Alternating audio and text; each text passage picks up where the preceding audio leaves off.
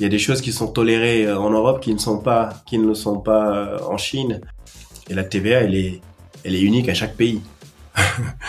et vous avez 20% en France, vous avez 23%, je, pense, en Roumanie, etc.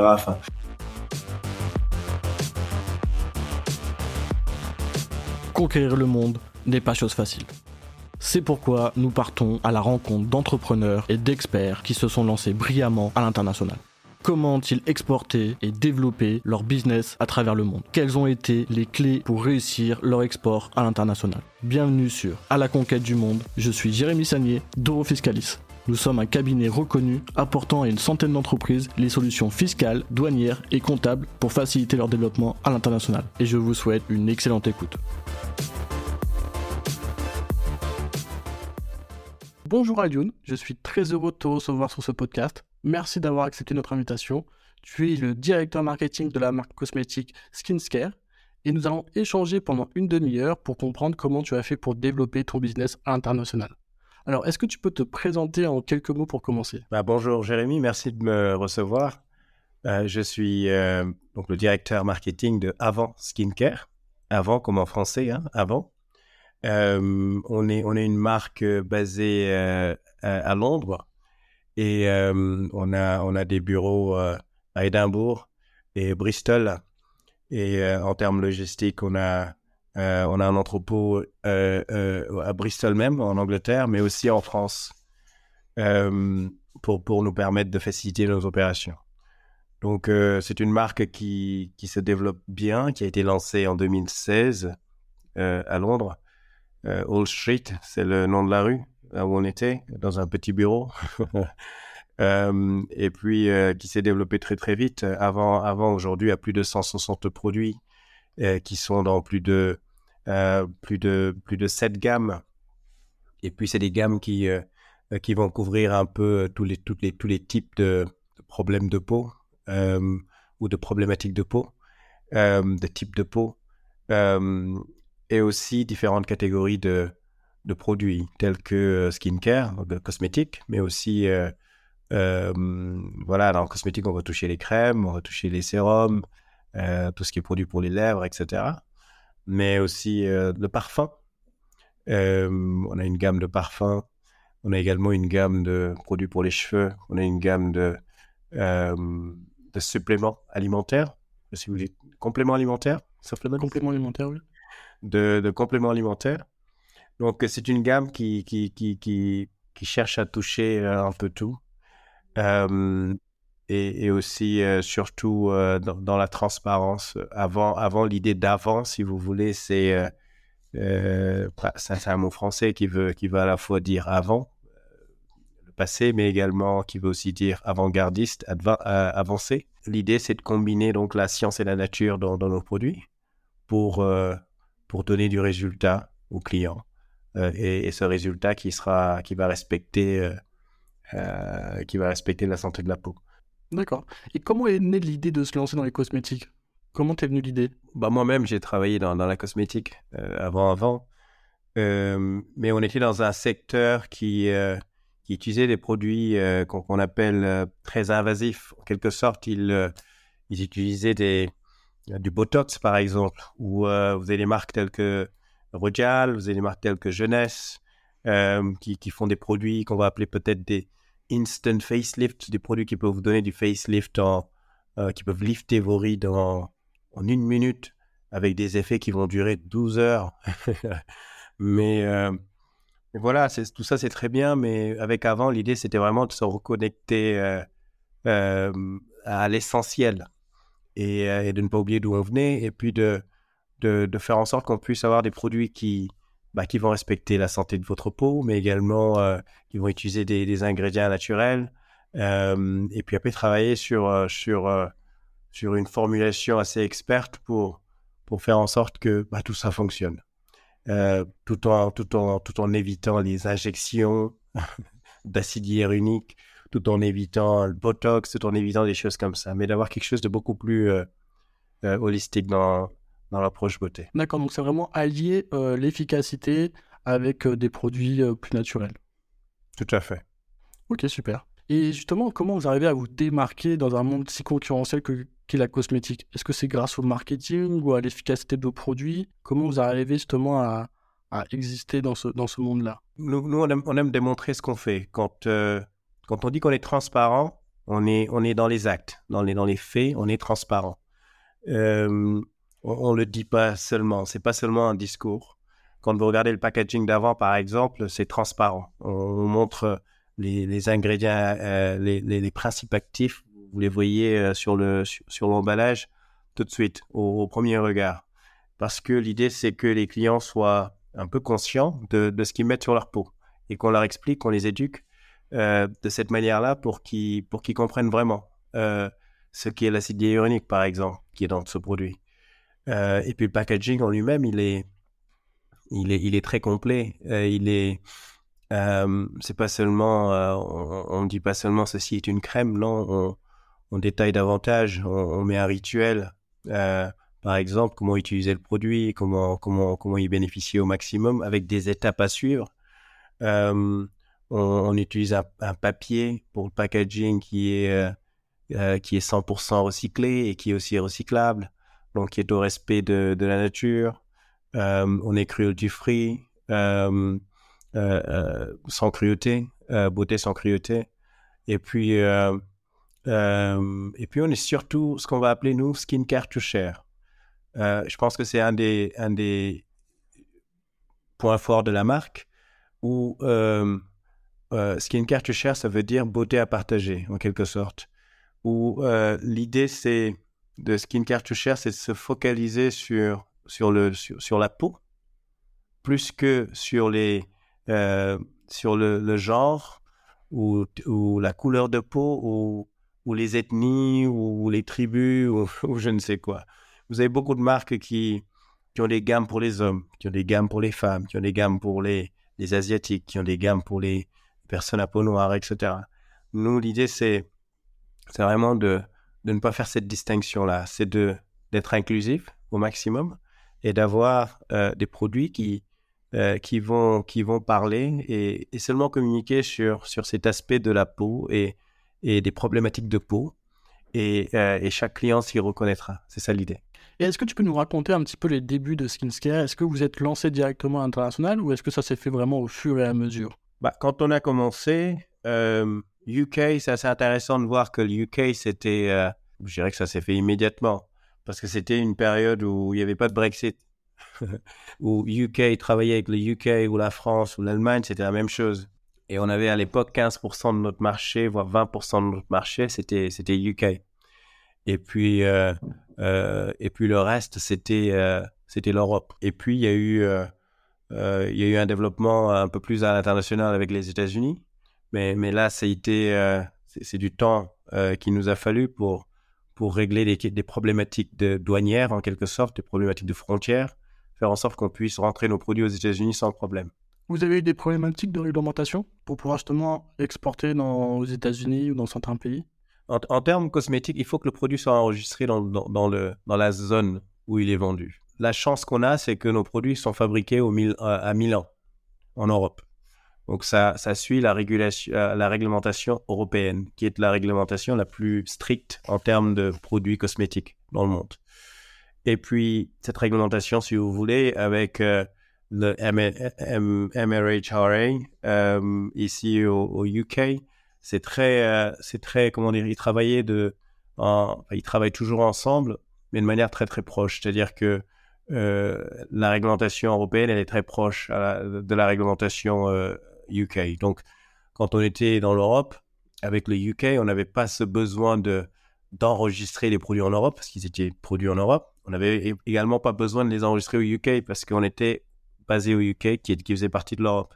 Maintenant, ça, ça, ça, ça c'est une barrière énorme euh, parce que si on ne peut pas vendre le produit dans, dans le territoire, ça pose problème. C'est la première barrière. Euh, ensuite, vous avez, euh, vous avez des questions liées à la, à la logistique. Et quand on, quand on en vient à la logistique, bah, ça a été très facile avant. Vous voyez, quand on, euh, quand on transportait des produits depuis le UK euh, à la France, c'était très facile. Il n'y avait pas de déclaration à faire. on était, on était dans, dans, le même continent. C'était très facile, si vous voulez. C'était comme envoyer des produits au, UK. Donc ça nous posait aucun, aucun problème. Et justement, vous avez eu des, problématiques du coup à cause du Brexit. Est-ce que comment vous, fonctionnez maintenant du coup? Est-ce que vous êtes dû vous faire accompagner par, euh, par des entreprises? Qu'est-ce que vous avez dû recruter quelqu'un qui doit s'occuper des réglementations du coup pour pouvoir euh, importer dans l'Union européenne ou aux États-Unis? Bah, la, chance qu'on a, c'est qu'on était, on était, on était prêt. Avant le Brexit, on était très prêt, si vous voulez. Et ça, de, par l'expérience qu'on a eue avec euh, les États-Unis, euh, parce que bah, les États-Unis, justement, je disais euh, juste avant qu'on a eu, qu'on avait, qu'on avait pas mal de problèmes dès le début. On avait du stock qui nous, qui nous a été retourné à plusieurs reprises. Imaginez envoyer une palette et ça vous coûte je ne sais combien d'arriver à la frontière américaine et de faire tout ce qu'on doit faire de notre côté et d'avoir ces produits retournés. Euh, donc il y a des coûts énormes. Il y a, il y a aussi des, euh, il y a des amendes parce que quand on signe un contrat avec un client et qu'on ne délivre pas, on se retrouve avec des, des amendes, des choses comme ça. On peut en arriver au point où on, perd le client. Et là, sur ce cas précis, c'était Nordstrom qui est le plus gros euh, retailer, l'un des plus gros retailers aux États-Unis. Et perdre un client comme ça, c'est désastreux pour une marque de beauté, si vous voulez. Euh, mais, mais quand on importe, quand on exporte, importe, je dis ça parce que pour maîtriser la situation, on a dû être aussi importateur aux États-Unis. On exporte, mais on est aussi importateur. C'est-à-dire qu'on a, euh, qu'on a, qu'on a réussi à, à demander à l'administration américaine de nous fournir un numéro d'importateur. Donc, euh, comme si on était américain, en quelque sorte, en tant qu'entreprise. Euh, c'est juste dans les formalités, c'est-à-dire que quand on exporte, on est l'exportateur, mais on est également l'importateur quand ça arrive. Et puis d'avoir aussi un bond qui, est, euh, qui a été mis en place. Le bond nous permet de, euh, d'avoir une certaine limite euh, d'export aux États-Unis sans, sans, avoir de problème pour que aussi la douane, pour que ce soit facilité de manière beaucoup plus facile, si vous voulez, pour que ça soit, pour que ça passe la douane de manière beaucoup plus facile. Et justement, est-ce que ça a été facile d'avoir ces numéros d'importation ou est-ce que Comment, comment vous avez dû gérer ça? On s'est, euh, on s'est allié avec, euh, euh, avec des, des transportateurs, des, experts qui, bah, qui, font, qui font ça tous les jours. Vous avez pas mal de transitaires qui, qui, qui font ça tous les jours. Et pour, pour toute personne qui souhaite exporter aux États-Unis ou dans, dans, tout autre pays, bah, le mieux c'est de ne pas y aller tout seul, c'est de contacter un transitaire et de, euh, de lui expliquer votre problématique et puis euh, ils sauront quoi faire. Ils font ça tous les jours. Et puis, euh, ce qui est bien, c'est que le transitaire qui est basé ici au UK, il a également un bureau aux États-Unis, il a également un bureau à Singapour, il a également un bureau, etc. Donc, c'est-à-dire qu'ils travaillent tous ensemble.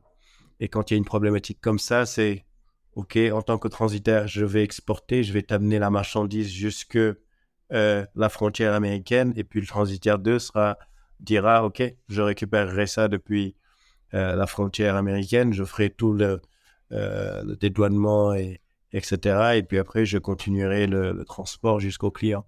Mais l'idée ça a été moi moi, ce que l'expérience qu'on a eue ça, a été d'avoir des, des produits retournés.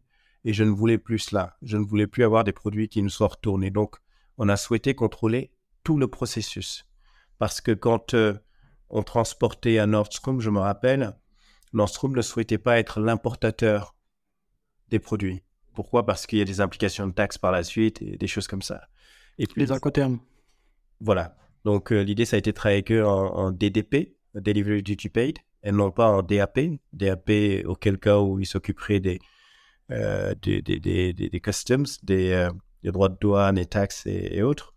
l'idée, ça a été de travailler DDP. C'est-à-dire de dire, euh, on, va vous, on va prendre la marchandise depuis notre entrepôt et on va vous l'amener à votre entrepôt aux États-Unis. Et on va s'occuper euh, des coûts, on va également s'occuper des risques, on va s'occuper des assurances et on va aussi faire en sorte que euh, qu'on fasse, on, fera le dédouanement et on ne fait pas seulement le dédouanement, on sera aussi importateur. C'est-à-dire que vous, c'est comme si vous achetiez d'une entreprise basée aux États-Unis. C'est comme si vous achetiez de manière locale.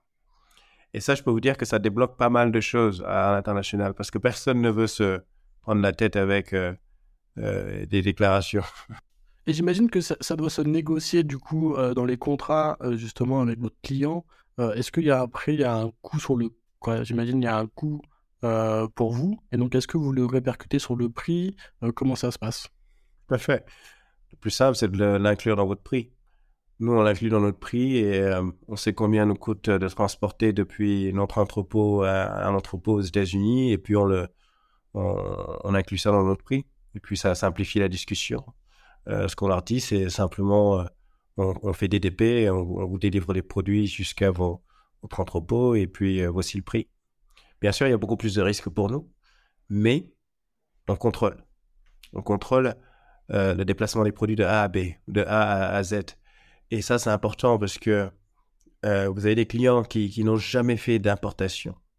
Et quand la marchandise arrive, si c'est un client qui a l'habitude de faire de l'import, c'est bon. Vous pouvez faire euh, FOB, vous pouvez faire différents, différents types d'incoterms avec eux, ça fonctionnera. Mais quand vous travaillez avec un client qui n'a jamais importé, ou qui ne veut même pas se prendre la tête, ou qui n'a pas ce département ou une personne qualifiée pour faire cet import, ou qui des mots comme euh, power of attorney peuvent leur faire très peur. Alors que power attorney, c'est un, un mot très lourd pour seulement dire euh, euh, le transporteur vous représente pour faire les déclarations. C'est seulement ça. Mais power attorney, quand c'est demandé euh, à un client, ils ont l'impression que qu'on est en train de magouiller des choses au, au, niveau de la douane, vous voyez. donc, donc, voilà, nous, ce qu'on a voulu, c'est de vraiment contrôler tout le processus, de faire en sorte qu'on ne pose pas une question à notre client, qu'on leur dise, euh, vous commandez aujourd'hui, on va vous livrer dans trois semaines. Voici la date de livraison, et puis c'est tout. Tout ce qui se passe au milieu, c'est à nous de, euh, de nous en occuper. Non, c'est vrai que c'est un vrai avantage euh, pour le client final, parce qu'au moins, bon, il n'a pas du tout à s'occuper bah, de de, la partie transport, de la partie détoinement, etc. C'est sûr que là, on est livré après directement à sa porte. Et c'est vrai que bah, c'est un vrai avantage pour le client. Mais est-ce que vous avez aussi des clients qui vous demandent de négocier des incoterms en vous disant bon bah écoutez nous on préfère en FOB ou ou en incoterm bah, nous, nous, si on a un client qui nous dit ça, ça nous, ça nous convient, c'est beaucoup mieux c'est beaucoup mieux. On a un client aux États-Unis là en ce moment qui nous a demandé de livrer à un port en France et puis il s'occupe du reste. Tant mieux. On préfère même diminuer le prix et livrer en France et puis voilà. Mais quand on livre aux États-Unis un conteneur par exemple, il y a beaucoup de stress, il y a beaucoup de, il y a beaucoup de risques. Il y a des, euh, le, conteneur peut être bloqué euh, euh, au port. il y a énormément de risques mais mais mais c'est pas c'est pas tous les pas tous les clients qui ont l'habitude d'importer qui quand vous travaillez avec une grosse entreprise bah c'est bon je pense qu'ils peuvent s'en occuper mais même les grosses entreprises aux États-Unis il y en a beaucoup qui ne veulent pas importer il y a Nordstrom l'exemple que je vous donnais ils ont catégoriquement refusé ou Costco ils ont catégoriquement refusé de signer un power of attorney qui veut dire que notre transporteur euh, fera la déclaration en leur nom vous voyez? Donc, euh, et, ça, ça peut bloquer des, euh, des business si vous voulez. Donc, il faut qu'on soit prêt à, faire tout. Nous, quand quelqu'un nous dit euh, je, préfère faire ex-work et puis venir récupérer la marchandise depuis votre entrepôt, c'est beaucoup mieux. c'est beaucoup mieux. On prépare la marchandise et il vient de récupérer demain et puis, et puis voilà. Si s'il se passe quoi que ce soit avec le bateau ou l'avion ou, ou, le transporteur ou euh, le transportateur, bah, il n'y a, aucun problème euh, pour nous. Euh, vous voyez ce que je veux dire Oui, le risque est moins grand et c'est sûr que c'est moins de démarches pour vous. Donc c'est sûr que, que c'est vrai que les incoterms, c'est vrai que des fois, les, beaucoup d'entrepreneurs ne le prennent pas trop en compte à la base et c'est vrai que des fois, ils se retrouvent sur des problématiques qui peuvent leur arriver une fois et ensuite, ils commencent un peu plus à se renseigner et à négocier un peu mieux l'autre incoterm. Tout à fait tout à fait. Dans des temps comme ça, avec euh, Covid et euh, là où on en est avec le prix du transport, etc., euh, il, est beaucoup mieux de partir sur des incoterms comme ça qui sont, qui sont moins liés au risque et, et, et, charges. Partir sur du FOB, vous maîtrisez parfaitement bien la, livraison. Vous êtes, vous êtes en France, vous livrez au Havre, et puis voilà. Vous voyez, c'est très simple. Il n'y a, a, quasiment pas de risque. Vous donnez ça à un transportateur, il peut vous ramener ça au port, et puis voilà. Euh, mais mais voilà, euh, avant, avant Covid, voilà, on pouvait prendre ces risques-là de DDP. Maintenant, c'est maintenant qu'on questionne. Euh, parce qu'il y a beaucoup de paramètres qu'on ne, qu'on ne maîtrise pas euh, et, qui deviennent très difficiles. Mais, mais, mais parfois, c'est un risque qu'il qu'il faut prendre parce que le, client lui-même ne, ne, le prendra pas, si vous voulez. Et, et, nous, on se positionne comme vendeur euh, on n'est pas Chanel, vous voyez? On n'est pas Chanel, donc l'idée c'est vraiment de faciliter euh, euh, la collaboration au, mieux. Et est-ce que aussi tu peux nous dire comment tu arrives à... donc là vous êtes implanté aussi aux États-Unis. Est-ce que si vous décidez d'essayer de, de, de conquérir un nouveau pays, est-ce que vous avez un processus de décision pour identifier ce pays? Est-ce que vous allez regarder des, des, indicateurs en particulier? Comment ça se passe? Bah, la première chose à faire, c'est de faire en sorte que la marque soit enregistrée euh, aux États-Unis. Si on veut vendre aux États-Unis, c'est, de faire en sorte que ce soit enregistré. Parce que euh, vous pouvez avoir des problèmes de euh, counterfeiting, contrefaçon. Euh, imaginez, vous, vendez en Chine, par exemple, et, vous n'êtes pas enregistré en Chine. Demain, quelqu'un peut enregistrer avant et faire ce qu'il veut. Vous voyez ce que je veux dire? Et puis, ils vont juste capitaliser sur, euh, sur, sur les efforts que vous avez fournis. Vous voyez, vous avez une marque que vous avez développée pendant six ans. Vous avez fait tellement d'efforts en Europe et ainsi de suite. Vous décidez d'aller dans, un, territoire où vous n'êtes pas enregistré, vous ne protégez pas la marque. Ça pose problème. Donc, c'est la première chose à faire.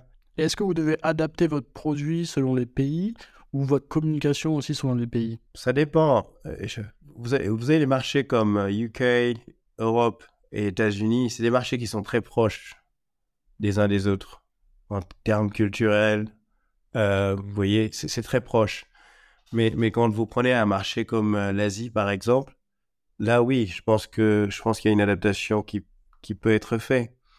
Euh, ça dépend de ce que vous vendez. mais, nous, mais nous, quand on approche un marché, le Canada, par exemple, récemment, l'idée, ça a été, de, dans un premier temps, d'enregistrer le produit au Canada. Parce qu'on ne peut pas le vendre s'il n'est pas enregistré tel que tel qu'il est aux États-Unis, tel qu'il est euh, aux États-Unis, vous n'avez pas besoin trop parce que FDA et, et euh, FDA et la Commission européenne, ils ont, ils ont une entente et il n'y a, pas, y a, a pas besoin d'enregistrer les produits là-bas. Mais quand, vous parlez de UK, Europe, Canada ou, ou, la Chine, la Chine, vous avez besoin d'enregistrer les produits. Et il y a des ingrédients qu'il va falloir changer aussi.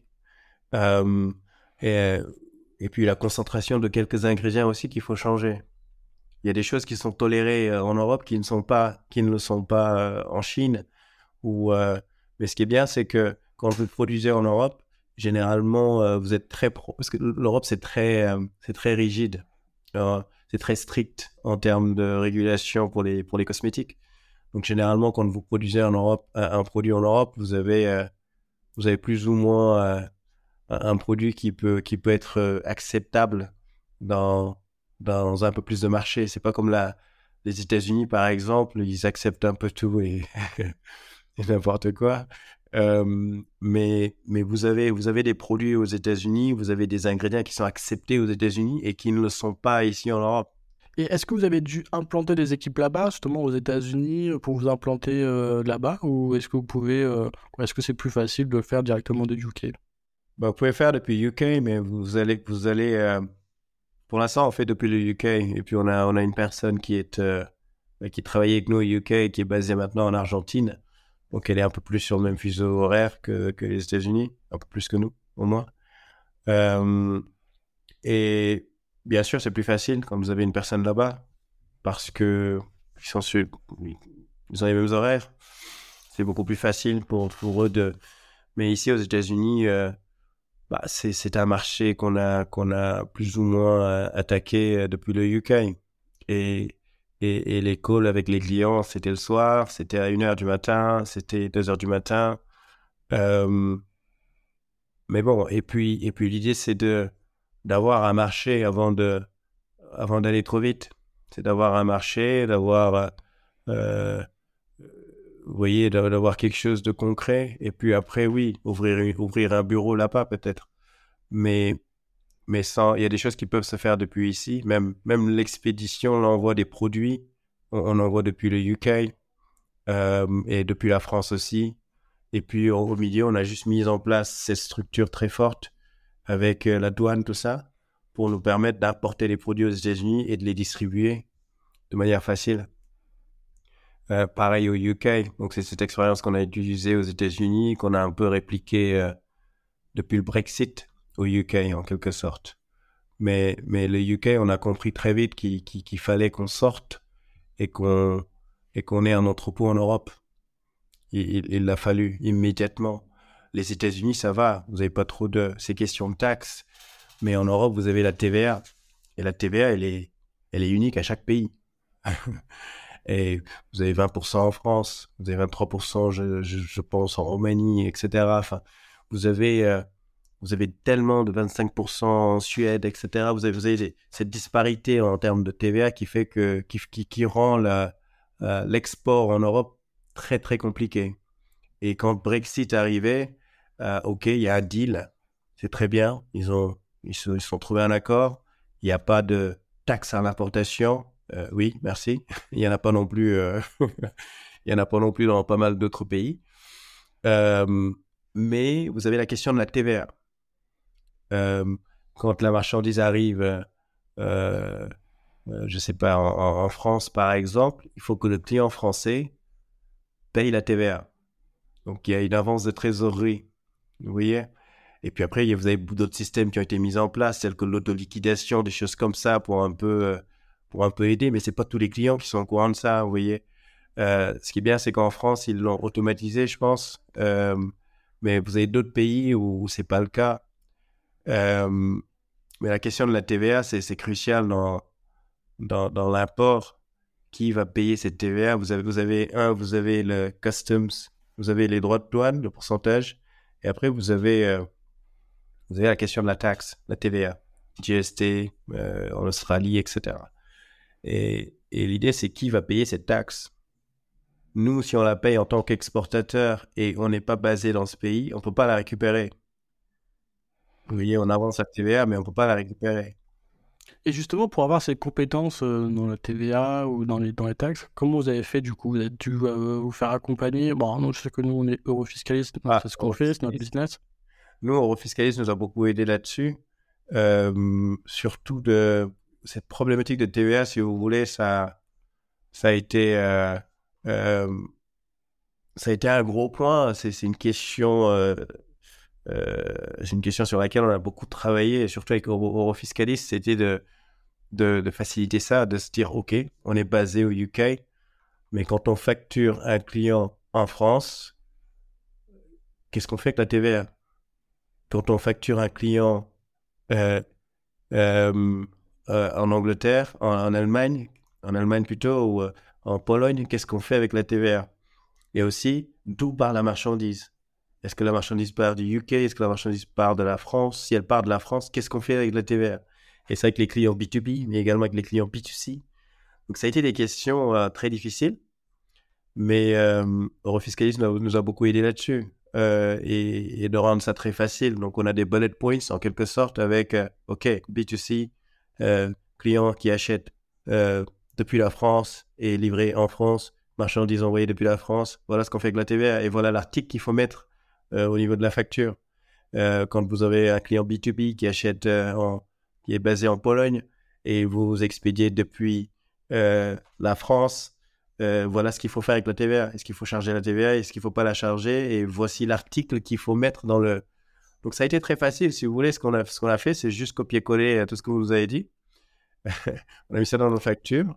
Et, et, on a un beau système avec euh, notre facturation qui fait que quand le client est basé en Europe, les, les choses deviennent très très faciles. On sait immédiatement ce qu'on va faire avec la TVA. Ok. Et est-ce que ça, c'est des problématiques que tu t'es que, tu avais pensé à la base ou c'est vraiment venu après justement avec l'entrepreneuriat où euh, c'était des problématiques bon, bah, qu'il fallait résoudre parce que euh, bah, concrètement, ce problème de taxes, c'était quand même quelque chose d'important. Est-ce que tu t'es pensé déjà en amont? Pas du tout. C'est des choses qu'on apprend sur le tas, comme ça. C'est pas une formation qu'on a eue à la base, mais et on se fait accompagner aussi. On, se fait entourer de, personnes qui sont expertes là-dessus pour ne pas juste faire n'importe quoi. et quand, quand euh, quand, quand Brexit, quand ça s'est passé, on était, euh, euh, on nous a tous dit qu'il allait, y avoir un deal. Mais on savait pas ce que c'était le deal. Donc, le 25 décembre, je me rappelle, quand ils ont annoncé le deal en disant qu'il y a un deal, c'est seulement à, ce moment-là qu'on a vraiment commencé à se poser la question de oui, mais le deal va couvrir les droits de douane Très bien, ça sera 0%, très bien. Mais la vraie question, c'est la TVA. Vous, vous, exportez euh, en Suède et que le client doit avancer 25% de sa trésorerie pour pouvoir récupérer votre marchandise, alors qu'ils peuvent acheter d'un client français ou d'un client, euh, d'un supplier, d'un partenaire euh, français ou d'un partenaire italien et de ne pas avoir à euh, à avancer cette TVA, vous avez 25%. À chaque fois qu'ils achètent euh, avec vous, il faut qu'ils avancent 25%, un quart. beaucoup. Sur 10 000 euros, c'est 2500 euros. Il faut qu'ils avancent 2500 euros sur, 2 euros, sur, sur 10 000 euros pour pouvoir récupérer votre marchandise. Toute personne logique, bon, vous ferez ça avec une, deux, deux opérations, mais au bout d'un moment, euh, vous cherchez un autre client. Vous voyez? Euh, donc, on était, on était condamné à perdre le marché européen qui représentait à ce moment-là 60% de notre marché. Mais si on, était, si on restait au UK, oui, très bien, on aurait pu, on aurait pu exporter depuis le UK, c'est très bien. Euh, on aurait pu faire tout le. et puis les pays qui ont l'autoliquidation en place et des clients tels que Showroom Privé, par exemple, qui ont, qui ont, qui ont un département bien, bien ficelé en termes d'autoliquidation. Ils savent exactement quoi faire. Ils ont une personne dédiée. Euh, très bien, mais les clients qui, euh, qui n'ont jamais entendu parler d'autoliquidation, si vous leur demandez d'avancer 25% euh, de la TVA, c'est beaucoup. Non, c'est sûr que c'est quoi. Quand il y a eu le Brexit, c'est vrai que c'est des, vraies problématiques pour, pour les entreprises au UK.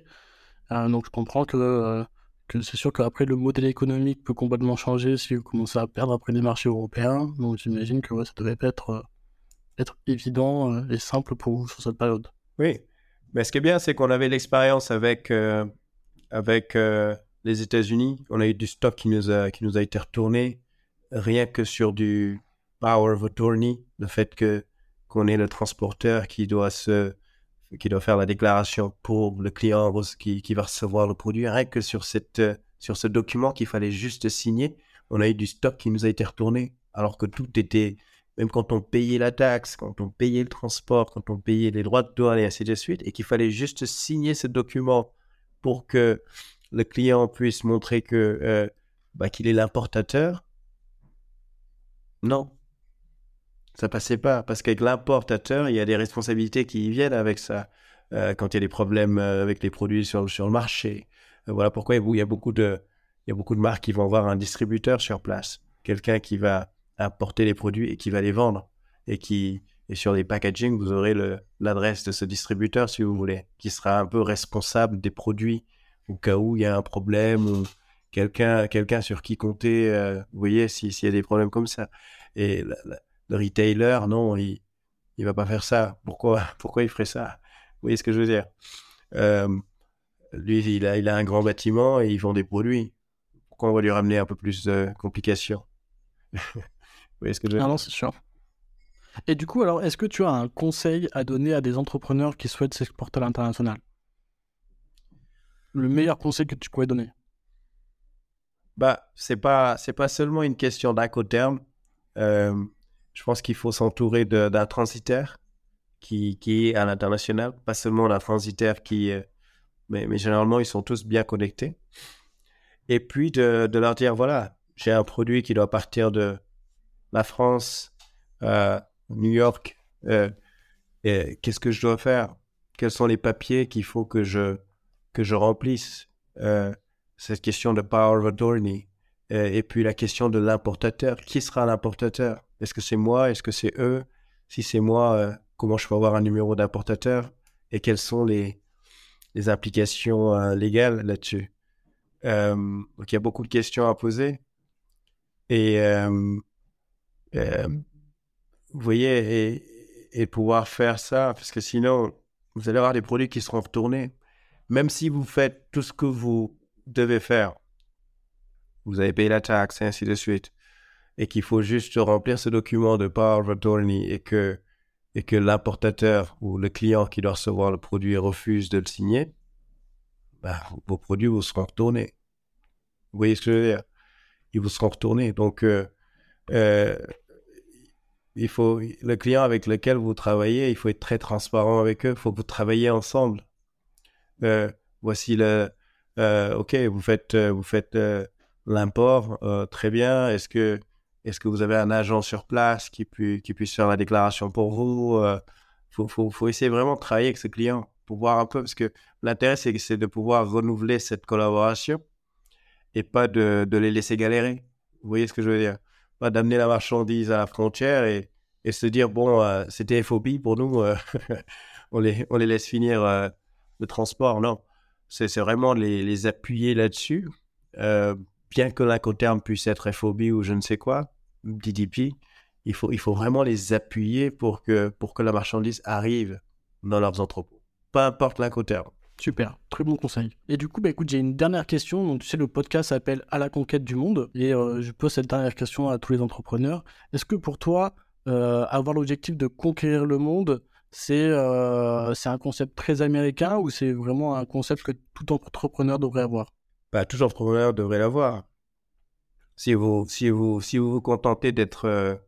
vous voyez, vous avez les, le leader, le challenger, les suiveurs. Si vous vous contentez d'être un suiveur, au bout d'un moment, vous allez disparaître.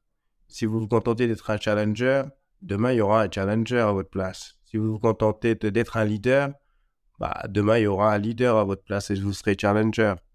Donc, il faut sans cesse euh, continuer de, euh, d'innover. Euh, il, faut, il, faut, il faut conquérir des nouveaux marchés. Il faut, faut pas arrêter la, position dans laquelle vous êtes en tant qu'entreprise. Vous avez d'autres entreprises qui font autant d'efforts tous les jours pour y être. Et si vous multipliez pas, c'est, marrant parce que j'ai discuté avec le patron de Hot, Hot, euh, Hot Group. Hot Group, c'est l'un des plus gros, l'un des plus gros, comment dire, pure player, comment ils appellent. C'est, un, retailer, e-tailer en, ligne. Ils ont, ils ont pas mal de pas mal de sites internet où ils vendent des produits de beauté. que Look Fantastic, euh, Beauty Expert, etc. Et puis, il me disait, euh, euh, elle me disait, ce que vous faites, bah, c'est très bien. Moi, j'étais très fier. Je disais, ouais, on a fait tout ça.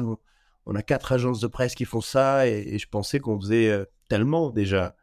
Elle me dit, bah, très bien. mais tout ce que vous faites, bah, il va falloir le multiplier par 10, par 100, et ainsi de suite. C'est pas assez. Euh, et puis, c'est ça qui est frustrant en fait. Euh, il faut sans cesse y aller. Et vous pensez que bah, vous y êtes, et non, vous n'y êtes pas, il faut, il faut continuer. Super, mais écoute, euh, franchement, c'est des, des, vrais conseils que tu nous donnes, et donc franchement, merci beaucoup. Bon, en tout cas, bah, merci pour cet échange. C'était vraiment très intéressant de comprendre bah, ton point de vue justement sur, sur l'export, comment importer aux États-Unis, comment tu réussis à développer euh, Skincare. Donc franchement, euh, bah, merci en tout cas d'avoir participé à ce podcast. J'espère que ça t'a plu. Oui, merci beaucoup Jérémy. Merci pour, euh, pour ton temps.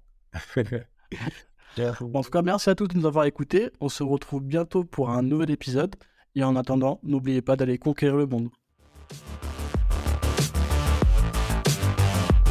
Merci de nous avoir écoutés. Si vous avez apprécié cet épisode, n'hésitez pas à vous abonner, à mettre 5 étoiles sur votre plateforme favorite et à partager l'épisode à votre réseau.